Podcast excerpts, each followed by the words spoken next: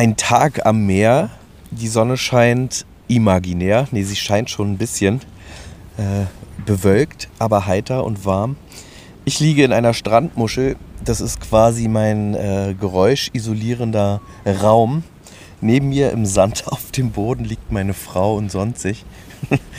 und auf der anderen Seite äh, der digitalen Verbundenheit befindet sich der Ingo. Und ich grüße dich, Ingo, und sage Hallo. Hallo Alex, du hast gerade meinen äh, Klugscheißer-Modus hart getriggert. Ich musste mich schwer zusammenreißen, dir nicht reinzuquatschen und dir zu erklären, dass die Sonne immer scheint. Es kann nur sein, dass du sie nicht sehen kannst aufgrund diverser Eigenheiten der Welt. Aber ja, es macht mir zu viel Spaß, genau das allen Leuten immer und immer wieder zu erklären, die sich übers Wetter aufregen. Ja, und das ja, ist gut. ich bin sehr beliebt dafür. Aber ich finde es ich selbst einfach zu witzig. Äh, Verstehe ich sehr gut. Bei mir ist es selb, äh, dasselbe und das Gleiche. Da äh, stellen sich bei mir alle Haare auf, wenn das falsch verwendet wird. Da bin ich auch, ich kann da schwer an mich halten und muss es in der Regel äh, korrigieren, wenn der oder die Person ähm, dasselbe und das Gleiche verwechselt. Das, das kenne ich. Also ich bin bei uns zu Hause quasi nicht der äh, Rechtschreibungsgrammatik äh, Deutsch-Nazi, sondern ich bin eher der, der verbessert wird im Normalfall. Und das, da gibt es bei uns zu Hause auch einen schönen Running Gag, also mein Running Gag. Meine Frau verdreht dabei immer nur mit den Augen, weil sie am Anfang habe ich die ganze Zeit immer wegen mir gesagt. Und das heißt natürlich nicht wegen mir, sondern meinetwegen. Und ich wurde deswegen regelmäßig verbessert. Und irgendwann wusste ich dann, äh, wie es richtig heißt, also deinetwegen und meinetwegen. Und äh, dann habe ich aber angefangen, es absichtlich zu machen, weil wenn ich ihr erzählt habe, dass ich irgendwas gemacht habe oder dass wegen mir irgendwas passiert ist, äh, dann hat sie es natürlich verbessert und gesagt, meinetwegen. Und ich habe dann gesagt, nee, nee, das war schon wirklich ich. Und ja, das finde ich super witzig. Es funktioniert auch immer noch. Oh, man klingt es, äh, hört es. Ah, mal richtig schön ins Mikro gehustet. Reizklima. Also ASMR ist heute nicht, wie ich merke. Nee, naja, Hardcore ist sozusagen das andere Extrem. Das wird nicht reingeschmatzt, sondern es wird reingerotzt. Was ist denn, wofür steht denn ASMR eigentlich? Hast du eine Ahnung? Du hast keinen PC, du kannst gerade nicht googeln. Ich kann nicht googeln, du, aber ich erzähle dir, dass ich keinen Urlaub verbringe, in dem ich nicht schön erkältet bin. Und so natürlich auch dieses Jahr. Äh, Und wir haben wahnsinniges Glück, weil bis, vor, bis vorgestern hatte ich quasi äh, keine Stimme. Oder nur wie ein äh, brüchiger Teenager. Ja. Äh, Das wäre also sehr interessant geworden. Jetzt geht's. Jetzt äh, klingt es nur, als wäre ich starker Raucher wieder. Und äh, bin morgens aufgewacht ohne die erste Kippe, äh, die die Lunge wieder zuteert. Aber es geht mir gut, es ist nur ein nerviger Husten. Und auch kein Corona, das muss man ja immer noch vorsichtshalber mit dazu sagen. Ja. Äh, von daher, wir haben festgestellt, wir haben gar keine Themen. Das heißt, es wird heute wirklich ein reiner, wir plaudern in diese Dreiviertelstunde, Stunde rein Podcast. Bin gespannt, was sich ergibt und worüber wir reden werden. Äh, ein Thema, das offen ist, ist, was ist ASMR? Also ich habe, ich übersetze es direkt aus Deutsch. Die Definition sagt unabhängige sensorische Meridianreaktion. Äh, kann ich nicht so richtig viel anfangen. Klingt Soll auf jeden Fall nicht so sexy, wie es äh, verkauft wird. Ja. Ja, und man kann nicht irgendwas, ich dachte ja irgendwie unterschwellige Klang, irgendwas Pipapo. Da hätte man jetzt dann die überschwellige Klang, irgendwas Pipapo-Aktion rausmachen können. Aber so einfach machen sie es uns mit dem Titel nicht. Das heißt, Ja. wir müssen dann noch hart in uns gehen. Ich äh, hoffe, es liegt am Sommerloch, ähm, um mal in eigener Sache kurz rumzujammern. Aber wir haben sinkende Hörerzahlen. Also entweder verschrecken wir alle und die Themen sind äh, grausam langweilig oder alle liegen im Strandmodus ähm, im Sonnenschein, versteckt hinter Wolken am Strand und haben keinen Bock, äh, Podcasts zu hören. Ich hoffe, das beru- beruhigt sich, nachdem wieder alle im Büro sind und Langeweile haben im Büro und Ja. was Sinnvolles machen wollen und deswegen Podcasts hören. Also Leute, treibt mal alle eure Bekannten und Verwandten an, dass sie auf diesen Link klicken, den wir euch äh, zur Verfügung stellen und alle uns Dad-Geflüster 2.0 mäßig folgen und zuhören. Ja, auf jeden Fall. Ich meine, ansonsten kommen wir nicht dazu, noch mehr Folgen zu machen. Und das ist doch das, was eigentlich alle wollen. Richtig, unser Podcast hält die Welt am Leben und in der harmonischen Ausgeglichenheit. Wir sind das positive Gegengewicht. Ja. So ist der, der bescheidene Ansatz von uns beiden äh, für, für diese Podcast-Serie, die wir hier machen. Du hast im Vorgespräch erwähnt, dass bei euch viel passiert ist. Ich habe geantwortet, äh, mit zwei Wochen Strand ist das, was ich berichten kann. Also, dass wir Steine gefunden haben und eine Krabbe. Und dann gehen die Erzählungen auch schon zur Neige. Äh, was ich für einen Urlaub äh, als das erfolgreichste Ergebnis ansehe, dass man wenig erzählen kann, weil der Urlaub einfach so entspannt und erholsam und gut war. Ähm, dass man eben wenig erzählen kann. Jetzt haben wir keine Rucksacktour durch Indien gemacht oder keinen Fallschirm-Wander- Yeti-Jagen in den Rocky Mountains. Da hätte man was erzählen müssen, aber bei uns ist es tatsächlich so, dass der Urlaub darauf ausgelegt war, dass alle glücklich und zufrieden sind, am Strand liegen und müde sind. Wir sind durchgehend müde, aber nicht, weil wir früh ins Bett gehen und ähm, früh aufwachen, sondern im Gegenteil, äh, dass der Urlaub, also die, die Erholung ermüdet uns. Also ist alles gut, aber ich habe wenig zu erzählen. Deswegen hoffe ich so ein bisschen auf deine Berichte. Ja, also ich bin jetzt natürlich im vollen Stress. Ich hatte es ja gesagt, seit Anfang der Woche bin ich auch wieder dabei zu arbeiten. Muss an der Stelle aber noch kurz einhaken. Also ich glaube, das ist aber auch so eine Frage, wie man seinen Urlaub haben möchte. Also ich bin jetzt auch im Normalfall nicht unbedingt der, der Wunder was aus dem Urlaub zu erzählen hat, weil alle Leute irgendwie erzählen, ja, und dann bin ich mit dem Kajak einmal um Indien gepaddelt oder irgendwie sowas. und ich sitze dann da und denke mir, cool, ich war eigentlich die ganze Zeit mit dem Hund spazieren, Eis essen, im Garten rumchillen, im Garten arbeiten. Hab mich hier und da mal getroffen und das war's dann. Aber ich finde, das, das muss halt jeder selber wissen. Also Urlaub kann auch schön sein, wenn man irgendwo unterwegs ist und sich irgendwas anguckt, aber ich glaube, das ist dann auch nicht unbedingt immer so richtig Urlaub. Amen, Schwester, Amen. Also genau das ist das Ziel. Ich glaube, meine Frau hat jetzt den schönsten Part im Urlaub. Sie liegt nämlich einfach im Strand neben mir und schläft. Vielleicht schläft sie, vielleicht auch nicht. Sie bewegt sich jedenfalls nicht. Ah, sie wackelt mit der Hand, also sie ist kurz vorm. Sie ist in, auf der Edge, an der Edge, an der Schlaf-Edge. Ja. Alles gut. Also es ist ein schöner Urlaub. Ein guter Urlaub, ein erholsamer Urlaub, der aber irgendwie den negativen Effekt eines schönen Urlaubs hat. Und zwar, dass sich zwei Wochen anfühlen wie nur eine. Das ist dann das immer sehr. Das ist natürlich blöd, ja. Es ist dann schnell vorbei. ja, sehr schnell. Genau, aber du bist im Arbeitsstress. Lass uns teilhaben. Wie stressig ist denn ein, dein Arbeitsstress? Kommt dir klar mit dem neuen Rhythmus oder hast du schon gekündigt? Also, ich bin kurz davor natürlich. Nein, es geht. Ich muss sagen, ähm, es kommt mir aber, glaube ich, auch wirklich zugute, dass ich von zu Hause aus arbeiten kann und damit ja zwischendurch meine Arbeit unterbrechen kann und dann später weitermachen, wenn ich nicht gerade Termine habe. Wobei ich auch an der Stelle zugeben kann, Termine über äh, diverse Online-Plattformen funktionieren auch ganz gut, je nachdem, ob man Kamera anhat oder nicht, äh, mit Baby auf dem Arm oder auch nicht. Äh, das funktioniert schon, wenn die Kleine schläft. Also ich habe äh, heute zum Beispiel ein Meeting gehabt, wo ich sie die ganze Zeit, also da habe ich in der klassischen Position, wie ich sonst im Podcast sitze, gesessen. Ich saß auf meinem Stuhl, hatte das Seitenschläferkissen um mich rumgewickelt und sie lag halt vor mir und hat gepennt und war halt super friedlich und das ist dann ja auch alles kein Problem, solange sie super friedlich ist. Wenn sie anfängt zu schreien, wäre es natürlich doof gewesen, ist aber nicht passiert. Ich bin volles Risiko gegangen. Also an der Stelle muss man sagen, ich äh, lebe auch am Limit. Äh, und das ist halt einfach so die Sache. Also es geht. Es ist, ja, wenn ich dann ins Büro fahren muss, schon eine andere Sache. Ich hätte eigentlich nächste Woche zwei Tage nach München äh, fahren sollen mit dem Zug zu einem äh, Meeting. Äh, das hatte ich allerdings abgesagt. Also habe ich mit meinem Chef gesprochen und gesagt, dass ich mich dabei nicht wohlfühle und die ganze Zeit, also Stand jetzt, die ganze Zeit daran denken würde, was passiert zu Hause so, und äh, man hat ja immer diese Wachstumsschübe und nächste Woche ist nämlich genau der nächste Schub angesetzt und der letzte Schub, den sie hatte, da war sie dann wirklich sehr anstrengend. Also so lieb und engelsgleich sie sonst ist, aber in den Schüben, wenn sie dann eben feststellt, dass die Welt plötzlich eine andere ist und alles irgendwie neu ist, ähm, da ist es natürlich schwer, das erstmal alles zu verarbeiten und dementsprechend ist sie dann da auch ein bisschen meckeriger und schimpft und schreit. Und da finde ich es persönlich irgendwie angenehmer zu wissen, dass meine Frau im Zweifelsfall auch mal die kleine mir in die Hand drücken kann und mal 10, 15 Minuten Pause haben kann und man sich da so reinwechseln kann, als dass sie dann alleine mit der Kleinen wirklich 48 Stunden da sitzt. Ich glaube, das zehrt dann schon sehr an den Nerven. Das glaube ich. Also ich bin äh, total begeistert, wie immer, ähm, von deinen Erzählungen und von dem, wie ihr das wuppt. Aber das ist klar moderner Mann. Ne? Ich glaube, anders funktioniert das heute nicht mehr, dass man ähm, ja diese das eigentliche, die eigentliche Idee von dem Begriff Work-Life-Balance genau dahin ausrichtet, dass man eben alles dafür tut, dass man eben das Privatleben mit dem, mit dem Berufsleben äh, in Einklang bringt. Ich muss einen kurzen Zwischeneinwurf machen. Ich hatte hier technisch gerade sehr viel Wind.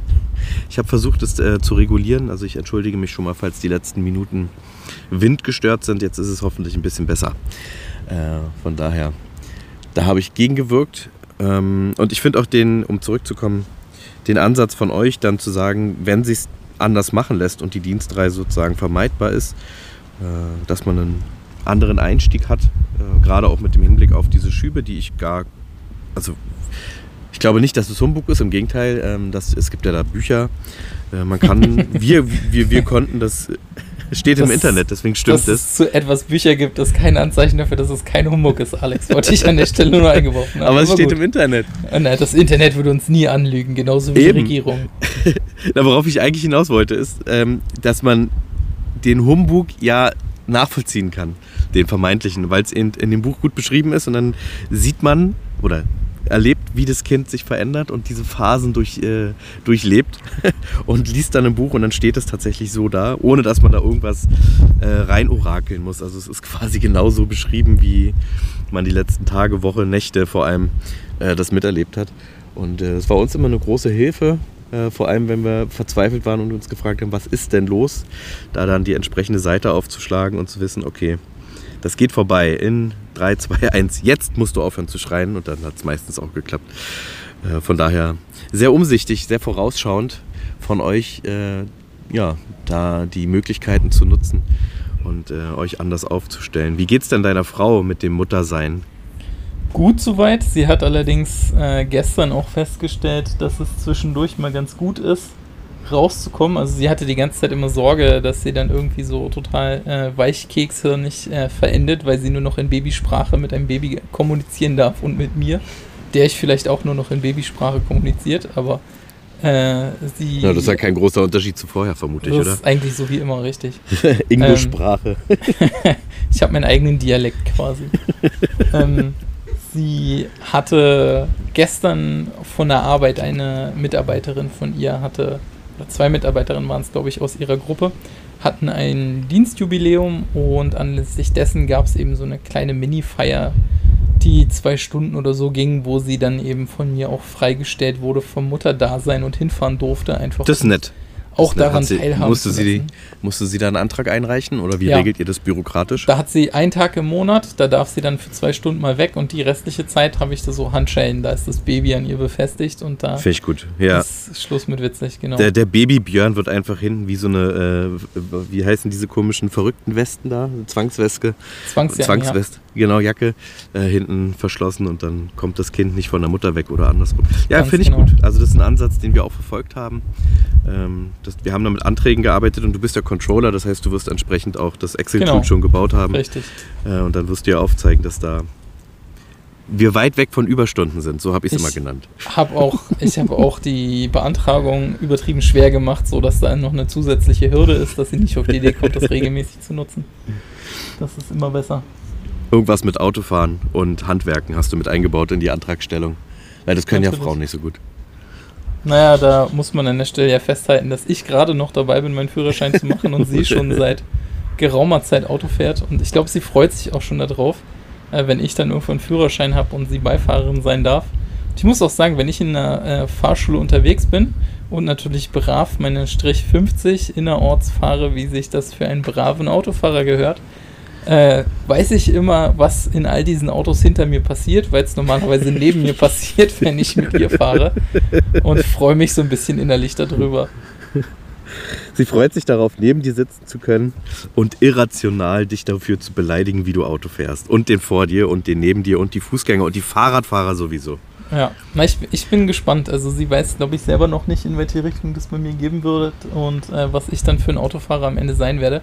Also ob ich dann auch brav die äh, normale Geschwindigkeit mit 5 bis 10 km/h drüber fahre oder ob ich ein Verkehrserzieher werde, wobei ich kein Verkehrserzieher werden werde, weil ich das selbst nervig finde, wenn Leute das machen.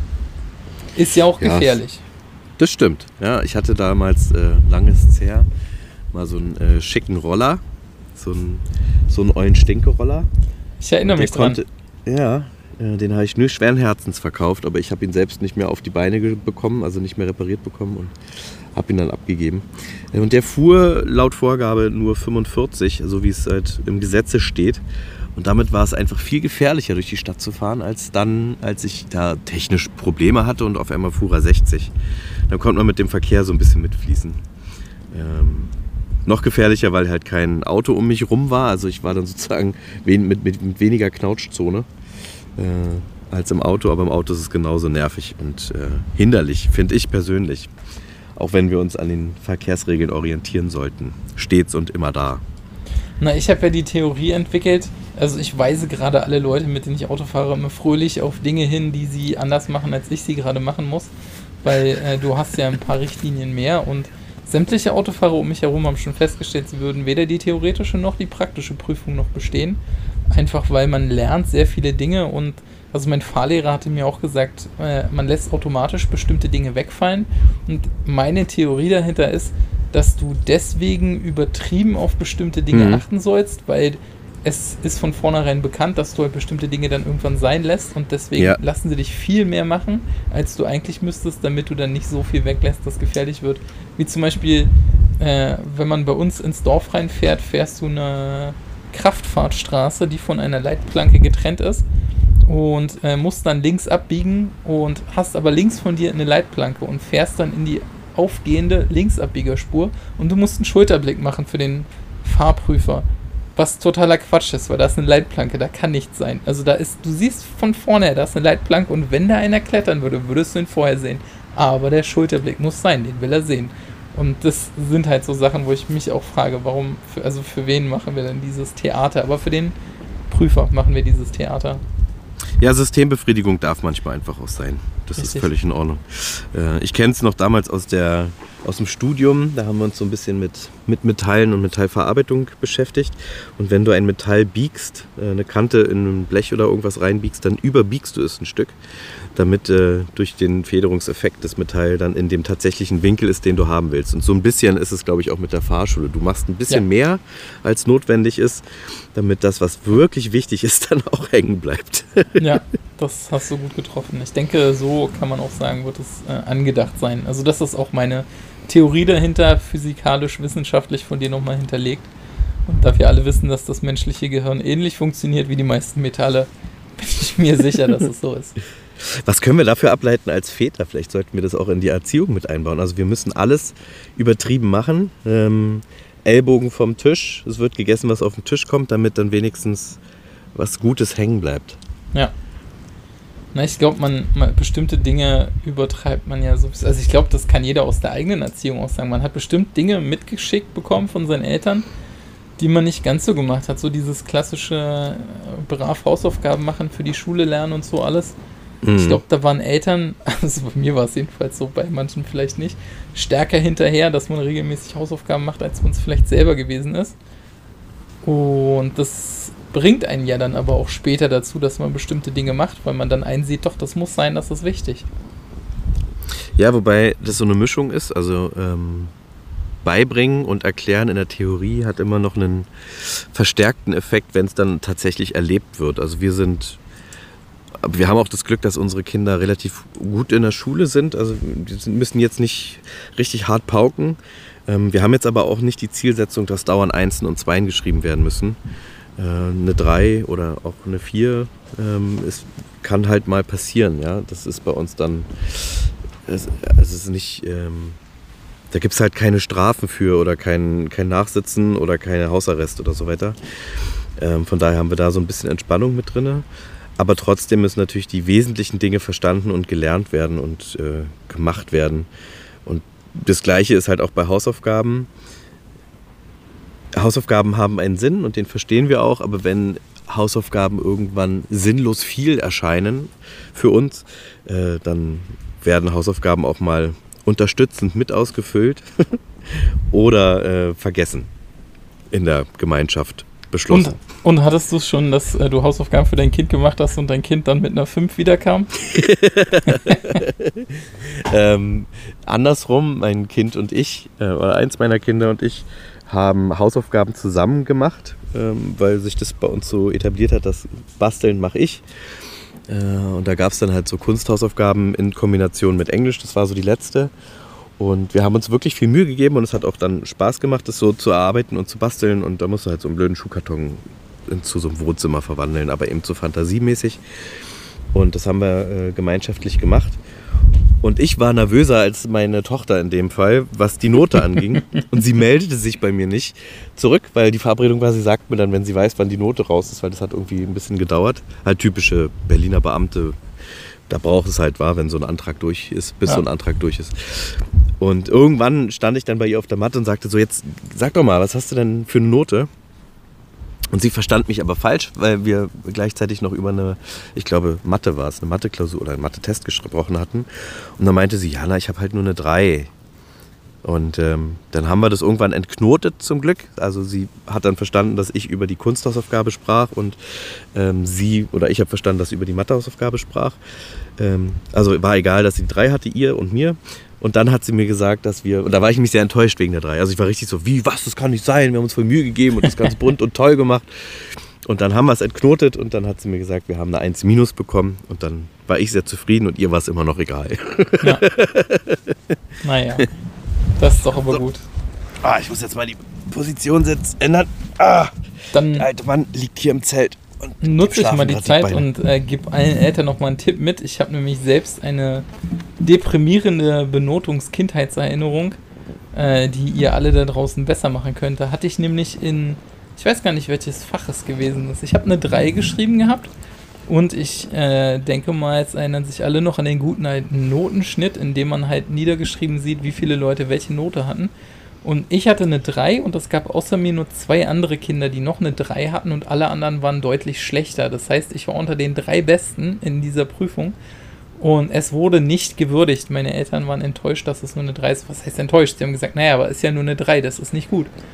Und ja, ich war halt total deprimiert, weil die, ich, ich habe gesehen, ich bin unter den besten drei und habe mich total gefreut, weil das ja für mich der Spiegel war, wie schwer diese Prüfung war. Ja, den werde ich auf jeden Fall im Auge behalten. Wenn mein Kind unter den Top 3 ist, dann muss das gewürdigt werden. Ich finde, das ist dann auch schon was wert, weil, wie gesagt, es spiegelt ja wieder, wie gut äh, im Unterricht auch auf die Klausurprüfung, Testübung, wie auch immer vorbereitet wurde. Genau, und ja auch wie insgesamt anscheinend der Schwierigkeitsgrad war. Also genau das gleiche war mit dieser Matheprüfung.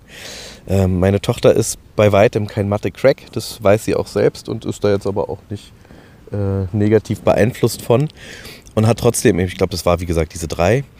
Und ihr Argument war, was sie selbst sich immer ja, beruhigend vorgehalten hat und uns auch erklärt hat, dass auch selbst der Mathe-Crack, also der, der Überflieger im Fach Mathe bei ihr in der Klasse, ähm, nur eine 2 Minus hatte, glaube ich was absolut ungewöhnlich ist. Ja? Und damit war dann auch klar, okay, die Klausur war als, oder die, das ist ja keine Klausur, dieser Test war wohl sehr schwer und viele haben äh, direkt zwei Aufgaben gar nicht verstanden und ausgefüllt und mit einer 3 war sie wohl sehr, sehr gut dabei, so wie du damals mit deiner Note.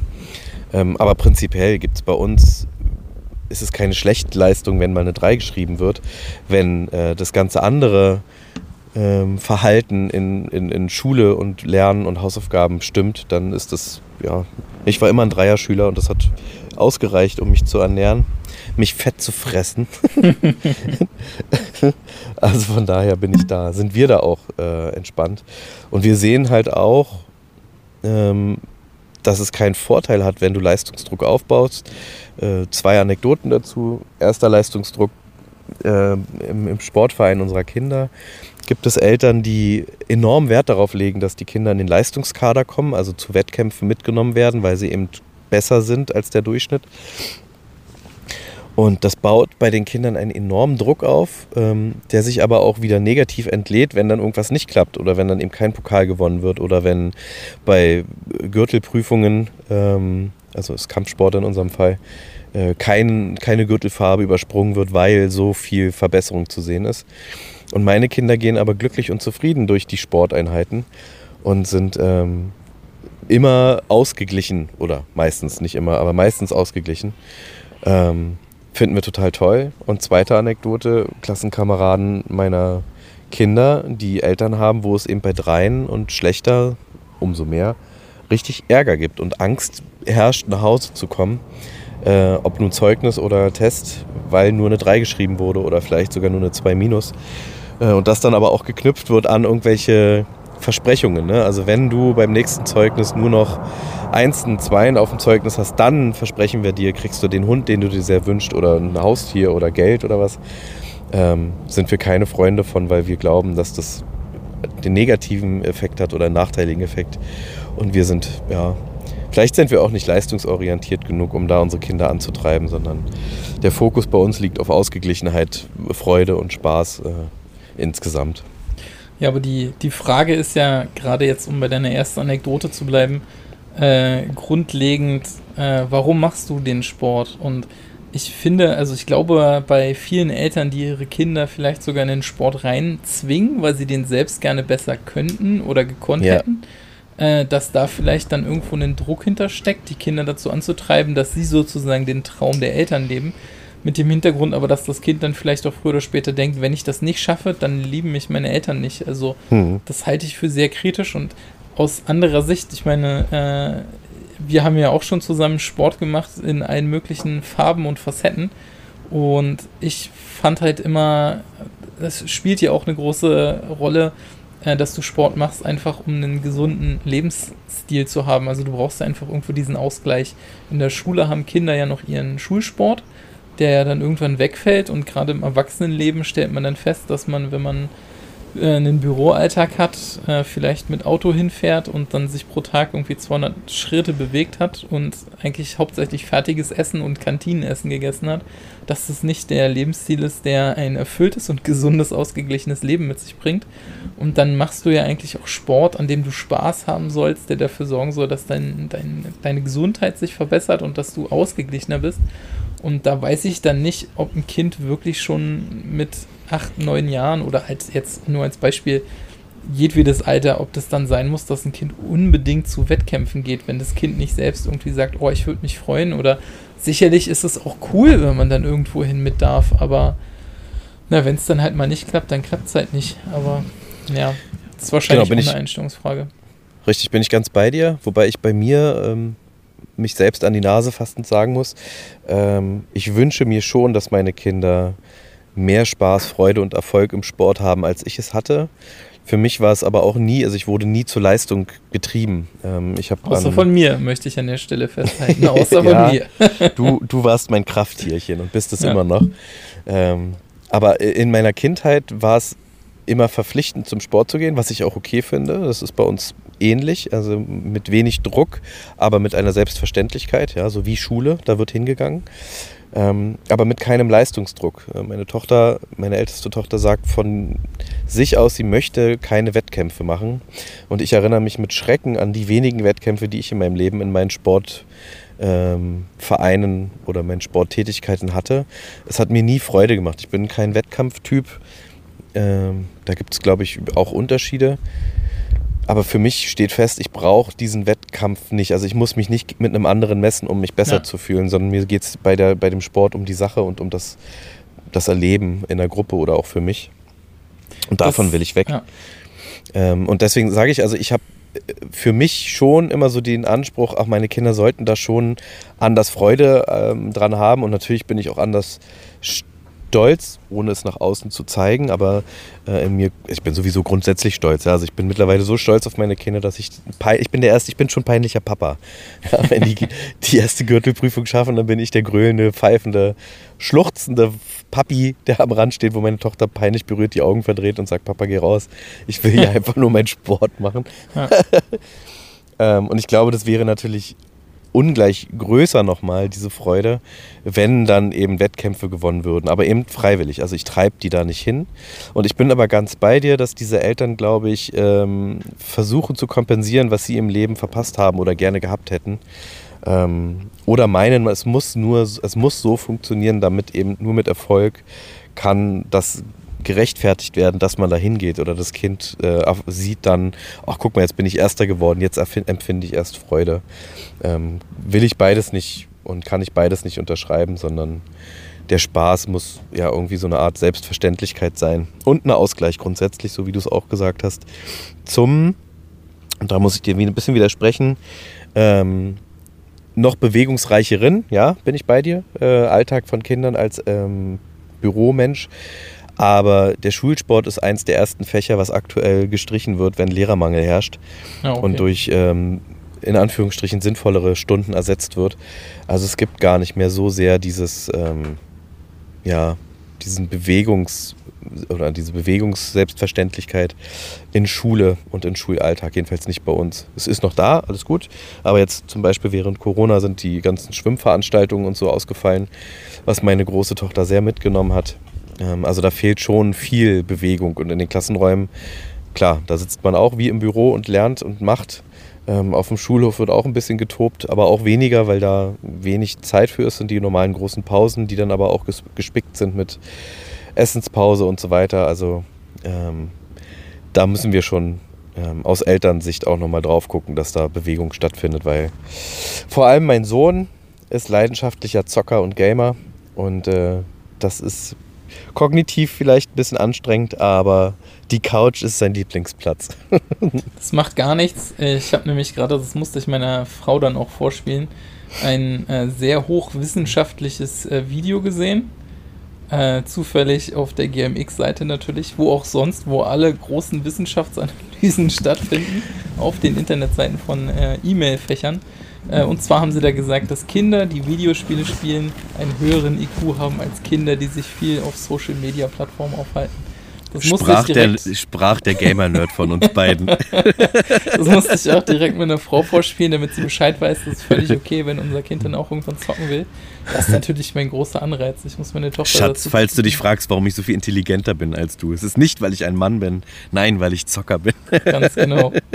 Oder Etwa so Gamer. ist das Gespräch gelaufen. Seitdem redet sie nicht mehr mit mir. Ich weiß auch nicht wieso. Ja, hat Aber auch Vorteile, Ingo. Ist hat ja auch gut. Vorteile. Heik Ruhe zum Zocken. Genau. Ah, nee, sehr aber gut. äh, zu dem äh, Sportaspekt nochmal zurück mit diesem Leistungsdruck und Wettkampf. Ähm, ich glaube aber auch allgemein, dass das so ein Charakterzug ist. Also ich kann mir schon vorstellen, dass es sicherlich Kinder gibt, die eher diese kompetitive Einstellung haben, die das eben auch brauchen und wollen. Und dass Mhm. es dann eben auch einfach welche gibt, die genau das nicht brauchen. Also das ist ja wirklich so, ein, so eine Charakterfrage. Also ich bin da, wie du ja weißt, Kampfsport philosophisch auch sehr begeistert und angetan. Äh, und für mich ist eben auch der Anreiz immer gewesen, einfach nur besser zu sein, als ich gestern gewesen bin im Sport. Und das ist dann die einzige Messlatte, die ich habe, weil du weißt nie, was andere gemacht haben. Also äh, ich erinnere dich gerne zurück an die Zeiten des äh, großen Capo King. Wir lassen seinen richtigen Namen hier mal umgenannt, aber du weißt, wen ich meine. Der innerhalb von einem Jahr Kampfsport so gut wurde wie andere Leute, die das irgendwie fünf, sechs Jahre lang schon gemacht haben, nur weil er halt wirklich jeden Tag trainiert hat. Und damit kannst du dich dann nicht vergleichen, wenn du nicht das gleiche Training machst. Und deswegen finde ich, ist dieser, dieser Wettkampfgedanke eben für mich nie da gewesen. Aber ich bin, wahrscheinlich liegt es auch einfach daran, dass wir keine Alpha-Männchen sind, Alex. Ja, du, da habe ich keinen Stress mit. Ähm, manchmal schon, aber in der Situation wenig. äh, bin ich bei dir, aber Capo King war auch ein, eine Ausnahmeerscheinung. Ja. Und der passt zu dem, was mir dazu die ganze Zeit so im Kopf rumschwirrt. Weil ich persönlich für mich, ja, das kann sein, dass ich da falsche Erhebungen gemacht habe oder falsche Erfahrungen gesammelt habe. Aber ich habe schon den Eindruck, dass ähm, die Leute um mich herum, die, wenn ich zumindest darüber in Erfahrung was bringen konnte, äh, eine schlechte, ein schlechtes Verhältnis oder ein unstetes Verhältnis zu ihren Eltern hatten. Viel über Leistung versucht haben, sozusagen Aufmerksamkeit und Ja. Liebe entweder der Eltern oder dann der Gesellschaft zu Ja. erlangen. Ähm, und ich meine, bei Capo King war es ähnlich, aber ich mag mich da zu weit aus dem Fenster lehnen. Ich erinnere mich da, das hat jetzt nichts mit Kampfsport zu tun, aber mit dem Berufsleben, an einen, also das war ein Phänomen, oder ist, der lebt ja noch, äh, dieser Kollege, der war deutlich jünger, oder ist deutlich jünger als ich und der hat sein Leben auf Karriere und auf Arbeit ausgerichtet und das auch ganz klar so kommuniziert. Also das war kein falsches Spiel. Er hat nicht so getan, als würde ihm das in den Schoß fallen, sondern er hat ganz klar alles dafür getan, damit sein Geist fit ist und sein Körper fit ist, um Leistung auf Arbeit zu bringen. Und die hat sich natürlich auch ausgezahlt. Also der hat die Karriereleiter äh, in Windeseile erklommen. Ähm, Und in späteren Gesprächen oder in Gesprächen allgemein hat sich halt herausgestellt, dass sein Verhältnis zu seinen Eltern, insbesondere zu seinem Vater, sehr gestört wirkte auf mich, aus meiner Welt, aus meiner Perspektive. Ne? Das ist ja immer individuell beurteilend. Ähm, und ich hatte schon den Eindruck, dass er alles, was er tut, karrieretechnisch tut, um äh, ja, Liebe von Papa zu bekommen, quasi. Es hat sich dann auch noch finanziell ausgezahlt für ihn und insgesamt hat er sich wohlgefühlt. Aber ich habe den Eindruck, dass ich meine Kinder äh, jetzt nicht zu Leistungsträgern und zu ähm, den verrücktesten Dingen antreibe, eben weil es ja relativ gut funktioniert insgesamt. Also worauf will ich hinaus? Ich habe keine Sorge, aber ich habe zumindest die Vermutung, dass meine Kinder im Mittelmaß glücklich untergehen. Oder in, der Masse des Mittelmaßes verschwinden, so vielleicht. Das, das ist die Philosophie von Doug Heffernan aus King Jawohl. of Queens. Herrlich, ich habe es sofort wiedererkannt und äh, ich muss auch sagen, ich glaube, ähm, ja, herausstechen kann gut sein, kann aber auch eben einfach nicht gut sein und ich glaube, irgendwo äh, bestimmte Sachen, da muss man den Weg auch selbst finden. Also ich glaube, äh, bestimmte Kinder sind sicherlich anders unterwegs. Also man sieht ja dann immer diese, diese Ausnahmekinder, die irgendwie extrem früh ihr Mathestudium beenden und äh, was auch immer schaffen und dann halt irgendwas ganz Tolles erfinden oder die super neue Plattform oder App entwickeln und damit zwölf Milliardär sind. Ähm, da weiß ich immer nicht, äh, also bei manchen Kindern ist es dann vielleicht zum Teil auch mit von den Eltern forciert, bei manchen Kindern ist es aber auch einfach von selbst gemacht. Also die Kinder, die haben sich dann dafür interessiert, wollten das durchziehen, haben sich hintergeklemmt und dann ist es auch alles gut und fein. Aber ich glaube, also wenn man sich jetzt mal so die Kinderstars anguckt, also gerade die ähm, als Beispiel Britney Spears oder Macaulay Culkin, die im eigentlichen Sinne nicht die normale Kindheit hatten, wie Kinder sie vielleicht eigentlich haben wollten, weil sie dann schon doch zu sehr äh, von der äh, ja, von der Welt gemolken wurden, beziehungsweise von ihrer Familie, um Geld zu generieren, damit die Familie gut leben kann. Und die hatten halt alle dann irgendwann einen ziemlich harten Absturz. Und ich weiß nicht, ob man Kindern nicht einfach mit sowas auch ihre viel zu, also ohnehin schon viel zu kurze Kindheit zerstört. Ja, indem man bin ich ganz bei dir. Aufbaut. Ja, entschuldige für den Huster. Ja, entschuldige mich für den Huster, bitte. Ließ sich nicht unterdrücken. Nee, bin ich ganz bei dir. Ähm, und deswegen gehen wir den Weg auch so, wie wir gehen, äh, wie wir ihn gehen. Dass wir, also wir treiben unsere Kinder jetzt nicht durch Leistung nach vorne, sondern eben durch den, ja, durch den Spaß. Ja. Das Leben ist begrenzt. Es hat irgendwann definitiv ein Ende. Und wenn du, wie ich finde, Dinge tust, die dir keine Freude machen, nur um dahin zu kommen, weißt, wo du meinst, dass es das Richtige ist für andere, dann hast du dein eigenes Leben aber nicht gelebt. Ja. Und das ist so eine Grundphilosophie, die sich da bei uns etabliert hat. Ähm, wir sind deswegen nicht rücksichtslos oder ähm, asozial, hoffe ich, vermute ich, wobei das einige anders sehen werden. Ja, also das Aber unterschreibe ich sofort, du bist asozial. wir versuchen zumindest ähm, auf uns zu achten, ohne die Umwelt aus dem Blick zu lassen. Ja? Vielleicht sagt man das so am besten. Ja, aber es ist ja auch immer die Frage, also äh, darüber hatte ich vor kurzem auch erst eine Diskussion, wenn du versuchst einfach so nicht zu dem zu stehen, was du vielleicht gerne magst, auch wenn es was Kindisches ist. Also in meinem Fall jetzt, äh, ich äh, bin auch mit meinen inzwischen 38 Jahren immer noch sehr angetan, wenn ich an meiner Kinder-Lego-Kiste vorbeikomme und man wird mich regelmäßig mal vier, fünf Minuten da drin grabbeln sehen und spielen. Äh, beziehungsweise inzwischen, wo ich erwachsen bin und mein eigenes, okay, das würden auch einige bestreiten, aber seitdem ich groß bin und arbeite, äh, und mein eigenes Geld verdiene, habe ich mir natürlich auch das ein oder andere Spielzeug zugelegt, was ich halt, als ich klein war, nicht hatte. Und da war halt auch das ein oder andere Lego-Sammlerstück dabei, was dann halt äh, jetzt im Schrank steht, worüber ich mich freue, wenn ich sehe, wo der ein oder andere Erwachsene vielleicht auch sagen würde, was ist denn das für ein affiges Zeug? Warum kaufst du dir nicht eine 250 Euro Flasche Whisky oder sowas, wo ich aber keinen Mehrwert für mich drin sehe? Also da hast du ja dann auch immer das Thema, wenn du nicht das lebst, was dich glücklich macht und das nicht durchziehst, dann wirst du in deiner Umwelt auch nicht die Menschen haben, die dich dann glücklich machen. Also hm. wenn du dann die Leute, also wenn du die allen Leuten vorgaukelst, dass du halt der Typ bist, der seine 250 Euro Whiskyflasche im Schrank hat, aber dich dafür gar nicht interessierst, dann hast du im Endeffekt irgendwann nur die Leute um dich, die darüber reden und das interessiert dich aber nicht mehr. Und ja, du verlierst vielleicht den einen oder anderen, aber wirst dann eben auch feststellen, äh, wenn du zu dem stehst, was du gerne hast, dass du dann natürlich aber auch die Menschen um dich scharst, die das gleiche cool finden wie du. Und da hast du dann im Endeffekt irgendwie viel mehr von. Amen, Schwester, Amen. Kann ja. ich nur wiederholen, äh, Amen. Da sind wir uns einig äh, und die Einigkeit trägt uns auch durch den Podcast. Jetzt ist natürlich die Vielleicht hatten wir, müssen wir doch mal wieder, äh, so wie mit Benny damals, eine Folge äh, einfach erzwingen, wo wir uns streiten, ja. um die Hörerzahlen in die Höhe zu schreiben. Aber ich, nee, ich finde es ja genau richtig, ne, dass man ähm, versucht, in Einigkeit und in, äh, in Geselligkeit zu leben, ohne sich aufzulösen, aber eben auch ohne ähm, zu egoistisch zu sein. Das ist so der Anspruch, den wir verfolgen insgesamt. Ja. Ich glaube, damit hast du einfach ja, das schönste Leben. Das ist meine, meine Überzeugung oder die Idee, die wir verfolgen. Ja. Muss nicht die richtige sein, da gibt es bestimmt viele andere Meinungen, dürft ihr uns gerne zuschreiben. Ähm, da spielen ja viele Aspekte mit rein. Ähm, das sind einmal die Erziehungsthemen, aber es gibt natürlich auch die, ja, den Glauben, der da eventuell mit reinspielt oder eben der Umgang mit, mit anderen oder mit Hobbys und so weiter. Da sind viele Themen, Aspekte, die, die davon beeinflusst werden insgesamt. Ja, absolut. Oh. Ich habe gerade überlegt, ich war gedanklich so ein bisschen dabei zu überlegen, was wir als großes Streitthema nehmen könnten. Äh, wenn wir jetzt auch wieder so eine große, große Streitfolge forcieren wollen, wie du und Benny das gemacht haben. Ich habe gerade überlegt, ob ich damit vielleicht äh, dich auf die Palme treibe und mit dir darüber diskutieren kann, warum Jar Jar Binks der wichtigste Charakter für den Plot von komplett Star Wars ist.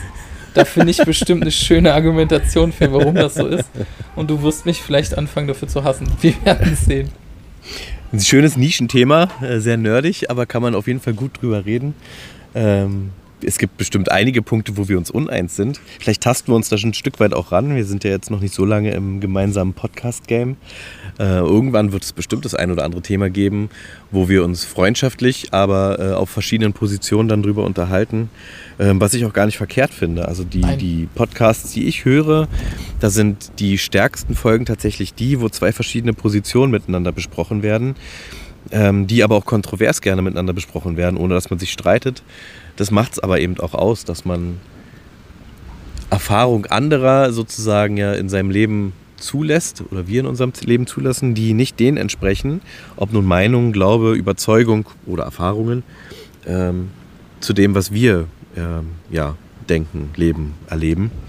Ähm, und das fängt im Kleinen an. Also auch meine Kinder versuche ich dahin zu erziehen und zu äh, bestärken und ermuntern, dass sie gerne auch mal anderer Meinung sein dürfen als wir Erwachsenen oder wir Eltern.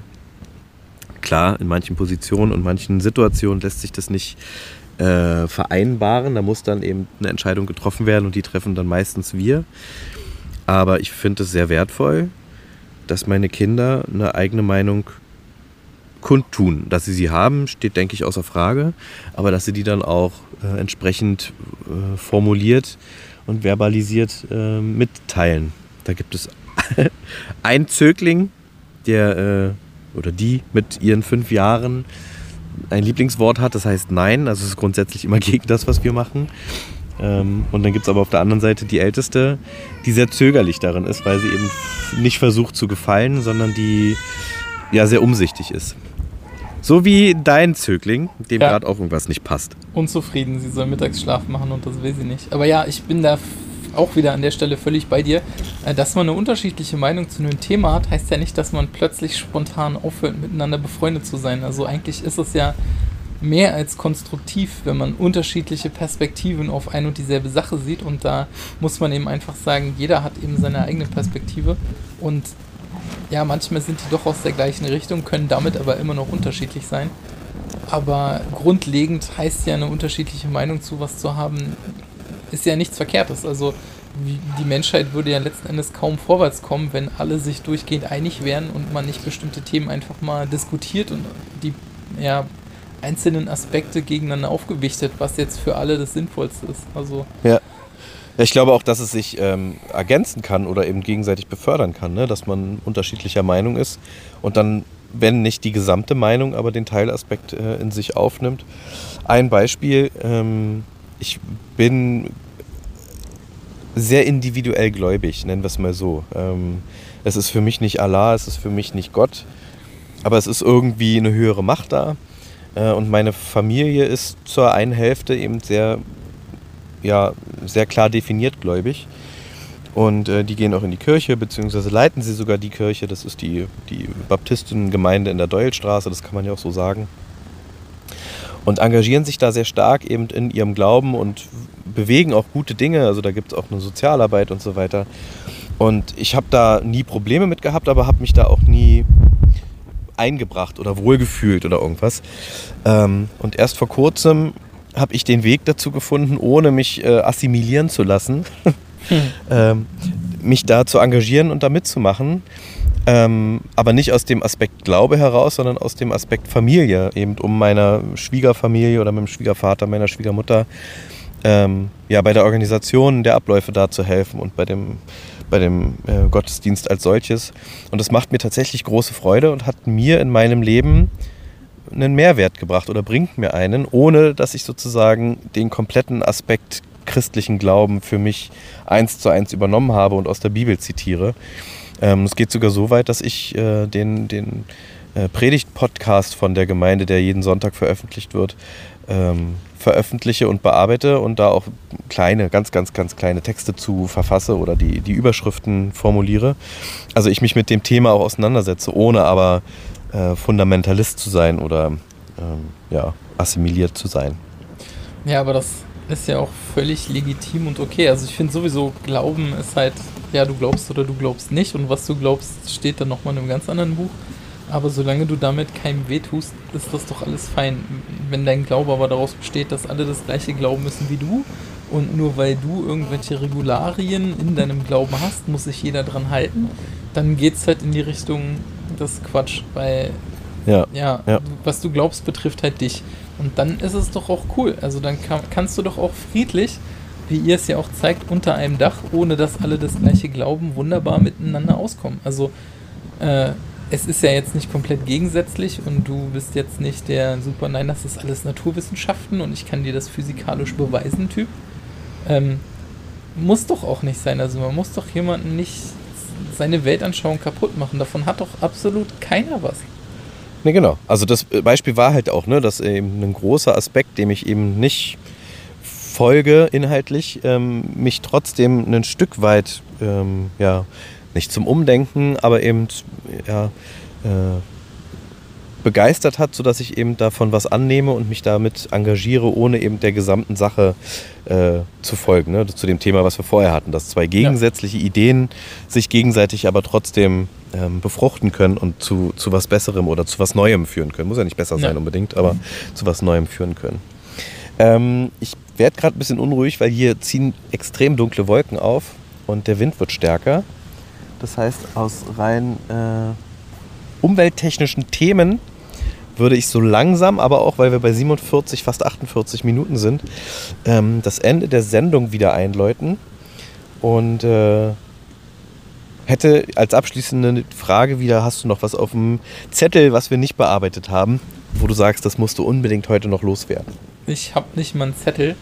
Und ja, wie, wie, schon vermutet, in unserer kurzen Vorbesprechung haben wir es problemlos geschafft, eine Folge vollzukriegen, ohne Konzept und Verstand. Aber ich glaube, diesmal Aber haben wir einen stärkeren roten Faden gehabt, an, wo wir über die Kindererziehung gesprochen haben. Diesmal gibt es hoffentlich keinen Ärger. Das, Hast du Ärger äh, zu Hause?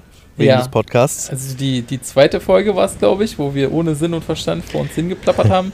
Da wurde mir vorgeworfen, ihr habt ja nicht mal einen roten Faden gehabt.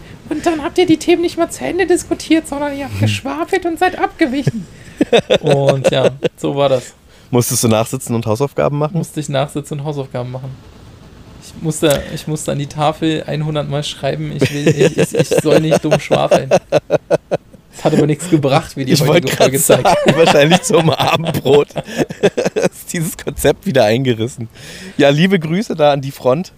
Ähm, machen wir trotzdem, wie wir Bock haben. So, bäh. ich glaube, wir waren aber heute mehr bei der Sache und sind nicht zu sehr abgewichen. Also ich denke, Sie, es wird schon. Sie sollen es mal eine Schulnote geben. Ja. Äh, wenn wir das Thema Schulnoten vorhin hatten und dann gucken wir mal, was wir, was wir heute geschafft haben in ihrer Welt. Ja. Cool. Dann ähm, verabschiede ich mich mit äh, wolkigen, windigen, ostseeigen Grüßen. Bei uns äh, sind es nur noch drei Tage, dann ist dieser herrliche Urlaub leider auch schon wieder vorbei. Und wir ackern uns bis zur nächsten Auszeit vor. Die wird dann ähm, sehr aufregend für alle. Da werde ich dann zu gegebener Zeit drüber berichten, aber es wird ähm, eine spannende Zeit Richtung Herbst bei uns geben, die ich dann im Podcast verarbeiten werde. Wahrscheinlich wird es dann mehr denn je Therapiestunde, in der du mir Kraft geben musst, weil ich äh, Versagensängste und Verlustängste durchleben werde. Dann werde ich schon mal eine Ledercouch besorgen und äh, mir einen Block holen. Da bin ich froh, dass es eine Ledercouch ist und keine anderen Ledergegenstände. und wünsche uns allen einen äh, sonnigen Tag, wo auch immer ihr jetzt gerade hört. Sonniges Gemüt, viel Freude. Schaut mal vorbei beim Predigt-Podcast, äh, auch da auf allen Plattformen oder kommt vorbei in die Doyelstraße. Ansonsten für diesen Podcast drückt alle die Glocke, folgt uns, macht Werbung für unseren Podcast, auf das nach der Sommerpause wir äh, zahlenmäßig noch mehr durch die Decke gehen als sowieso schon. Und aus guter Tradition heraus und weil Benny nicht dabei ist, für Ingo das letzte Wort und ich sage Tschüss. Ja, dem kann ich mich nur anschließen und äh, mag noch hinzufügen, bleibt gesund und genießt das Leben. Es ist kurz genug, also macht das Beste draus. Bis nächste Woche. Ciao.